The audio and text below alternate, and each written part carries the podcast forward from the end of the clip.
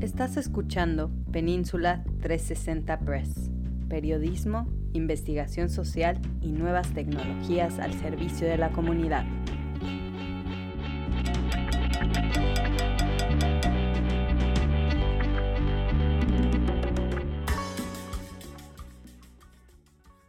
Bienvenidos a esta edición del podcast de Península 360. Yo soy Hans Leguizamo y como cada semana les traemos las noticias locales más destacadas para todo nuestro público de habla hispana en la montaña de San Bruno, ya contenido en un 80%, son algunas de las noticias que tenemos para ti. Quédate hasta el final y descubre lo que sucedió esta semana en la bahía de San Francisco y alrededores. Este es el resumen de la semana de Península 360 Press. Mi nombre es Constanza Mazzotti y a nombre del equipo de redacción te invitamos a que te quedes a escuchar lo más relevante que sucedió esta semana. Hoy es sábado 4 de junio de 2022.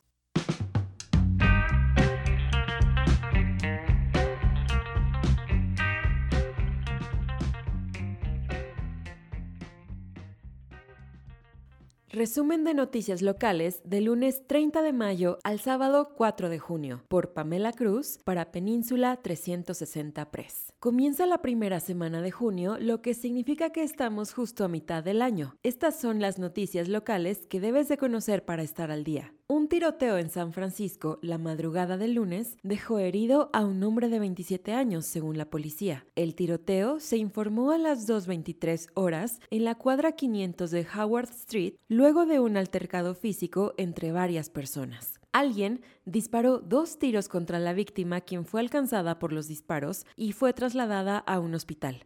Se espera que sobreviva a sus heridas, según la policía. El presunto tirador sigue prófugo, sin embargo, cualquier persona que tenga información sobre el caso debe llamar a la línea de información del Departamento de Policía al siguiente número 415-575-444 o enviar una información por mensaje de texto a TIP 411 con SFPD al comienzo del mensaje. Por otro lado, un incendio en un edificio en el vecindario Tenderloin de San Francisco esta madrugada el miércoles primero de junio dejó a una persona hospitalizada y a 25 desplazadas, dijeron los bomberos de esta ciudad. El incendio se informó por primera vez a las 5.42 horas en el segundo piso de 74 Turk Street Cruise, respondió y contuvo el fuego en poco más de media hora. Una persona fue llevada al hospital con heridas leves y la Cruz Roja Americana respondió para ayudar a las decenas de desplazados, según el Departamento de Bomberos. La causa del incendio está bajo investigación. Un guardia de seguridad disparó y mató a alguien que supuestamente lo atacó con un cuchillo en el distrito de la Misión de San Francisco, esta madrugada del miércoles según la policía. Los oficiales habían respondido a las 4 horas con 7 minutos a una alerta por disparos en el área de las calles 16 y Utah, donde los testigos les dijeron que el guardia de seguridad estaba en el área cuando un hombre lo enfrentó y lo atacó con el cuchillo, lo que provocó que el guardia le disparara. El hombre fue declarado muerto en la escena y su nombre aún no ha sido revelado. El guardia de seguridad permaneció en el lugar y cooperó con los investigadores, quienes no lo arrestaron. Entre otras noticias, un adolescente sospechoso de tratar de reclutar a otros estudiantes para participar en un tiroteo o atentado con bomba en la escuela secundaria de Berkeley fue arrestado esta semana después de entregarse, dijo la policía este miércoles. Las autoridades informaron que recibieron un aviso el 21 de mayo, razón por la cual se registró la casa del joven de 16 años, donde encontraron componentes explosivos y rifles de asalto, varios cuchillos y artículos electrónicos que podrían usarse para crear armas adicionales. Según un comunicado de prensa de la policía, los investigadores de la Unidad de Servicios Juveniles se hicieron cargo de la investigación y los detectives entrevistaron a los testigos revisaron las pruebas y finalmente obtuvieron una orden de arresto contra el adolescente. El chico se entregó a la policía de Berkeley este lunes y fue arrestado bajo sospecha de poseer materiales de dispositivos destructivos y amenazar con cometer un delito que resultará en la muerte o lesiones corporales graves. Entre noticias silvestres, las autoridades de vida silvestre retiraron de forma segura lo que describieron como un león de montaña joven y con bajo peso de la Escuela Intermedia Preparatoria de Pescadero este miércoles por la tarde, después de que el animal entrara a la escuela ese mismo día. Nadie resultó herido durante el encuentro y los estudiantes y el personal fueron enviados a casa después de que se avistara el animal. Los empleados del Departamento de Pesca y Vida Silvestre de California llevaron al animal al zoológico de Oakland para una evaluación de salud. Y es que alrededor de las 8 horas con 23 minutos del día miércoles primero de junio, la oficina del alguacil del condado de San Mateo recibió una llamada de la escuela notificándoles que había un puma en un salón de clases. Hablando en términos de uniformes de policía, la policía de San Francisco dijo el jueves que marcharán en el desfile de orgullo gay anual en la ciudad, después de llegar a un acuerdo con los organizadores del desfile que habían dicho anteriormente que los oficiales no podían usar sus uniformes en el evento. La Alianza de Orgullo de Oficiales de Policía de San Francisco llegó a un acuerdo con los organizadores del orgullo que habían votado en 2020 para prohibir a los oficiales en uniforme después de un verano de protestas en todo el país contra la brutalidad policial. La policía, a la que se unieron los bomberos de la ciudad y los ayudantes del alguacil para decir que no participarían en el desfile debido a la política, ahora formará parte de un contingente de socorristas que participarán en el desfile junto con la alcaldesa London Breed. Por otro lado, y en temas de incendios, un incendio forestal de 29 acres que comenzó a arder el viernes por la mañana en la montaña de San Bruno está actualmente contenido en un 80% según el Cal Fire. El fuego comenzó a arder después de las 6 horas con 45 minutos cerca de Tower Road en el lado oeste de la autopista US 101. El fuego no dañó ninguna estructura, pero un video publicado en Twitter por la unidad de San Mateo y Santa Cruz de Cal Fire mostró partes del incendio en la montaña que ha sido ennegrecida por el fuego. Como resultado del Tower Fire, como Cal Fire se ha referido a él, el parque estatal y del condado de San Bruno Mountain permanecerán cerrados, según el Departamento de Parques del condado de San Mateo.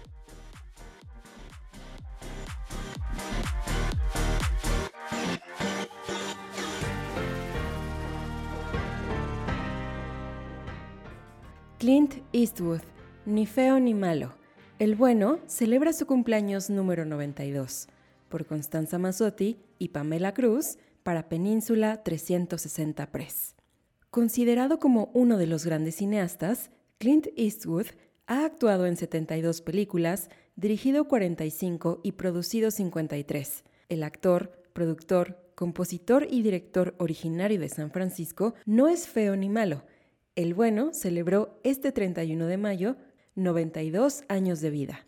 Entre sus películas más legendarias están aquellas dentro del género spaghetti western, por un puñado de dólares, 1964, La muerte tenía un precio, 1965 y El bueno, el malo y el feo de 1966, con las cuales se colocó como uno de los favoritos en el cine a nivel mundial. El actor, cuyo nombre completo es Clinton Eastwood Jr. nació en 1930 y comenzó a consolidar su carrera con sus primeros personajes como Harry Callahan en las exitosas Harry el Sucio de 1971 y Harry el Fuerte de 1973. El nonagenario cuenta con una muy impresionante carrera en la cual puede presumir de realizar una gran parte de su trabajo de la mano de dos grandes de la producción cinematográfica italiana, como lo fue Ennio Morricone, 1928-2020, compositor y director de orquesta, creador de bandas sonoras de más de 500 películas y series para la televisión, así como de Sergio Leone, 1929-1989, quien fue uno de los directores más famosos de cine de spaghetti western que dirigió a Clint Eastwood.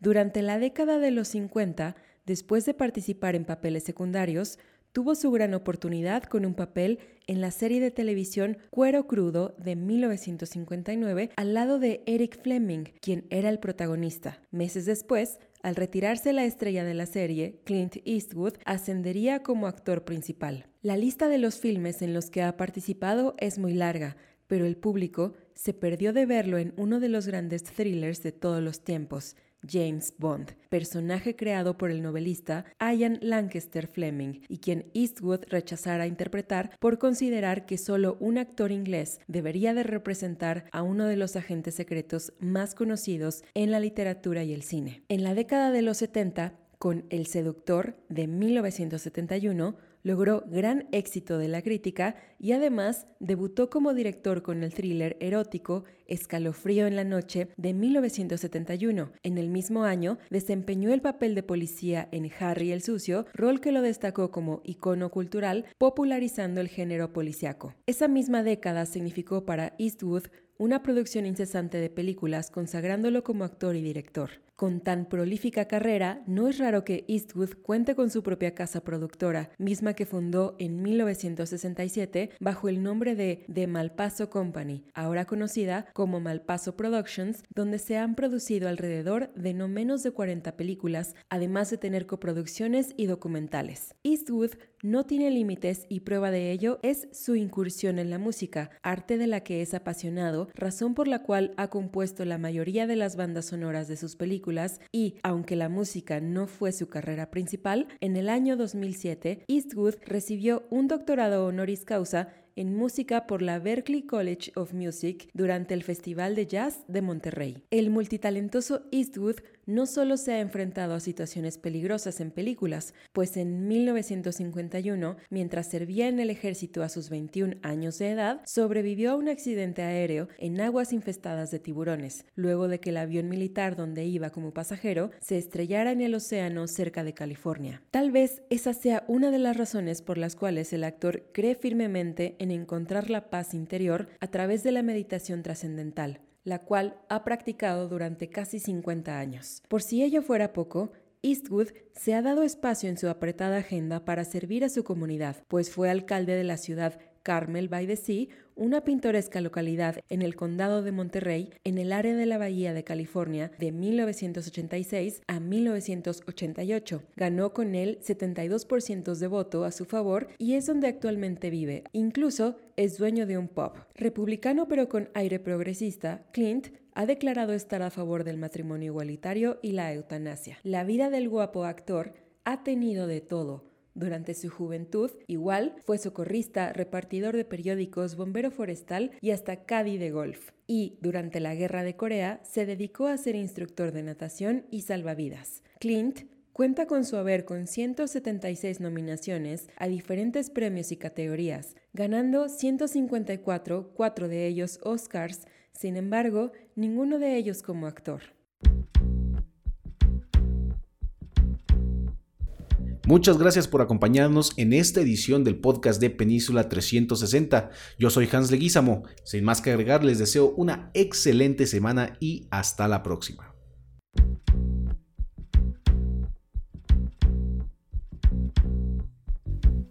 Desde Redwood City, Península 360 Press.